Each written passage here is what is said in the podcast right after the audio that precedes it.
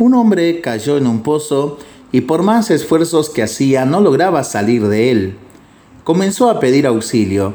Los que pasaban por allí, al escuchar sus gritos, se asomaban para ver qué sucedía y desde arriba cada uno aconsejaba al hombre de manera diferente.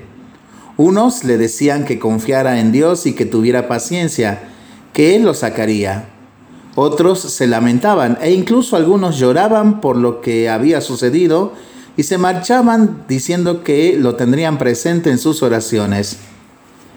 Había quienes le reprochaban su irresponsabilidad y su falta de atención al caminar sin fijarse por dónde iba y le daban largos sermones de moralidad.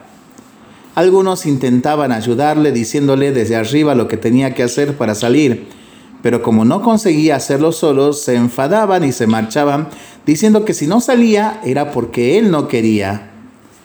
Había otros que tenían tanta prisa que no tenían tiempo para ayudarlo.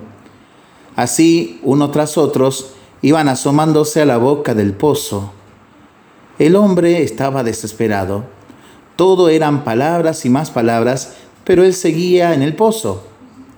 En un momento en que el lugar quedó solitario, se asomó una persona que en lugar de hablar desde allí arriba, puso una escalera, bajó hasta donde estaba él, le preguntó cómo se encontraba y le ayudó a salir de ahí.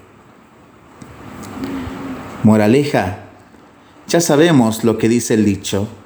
Más vale hablar menos y hacer más.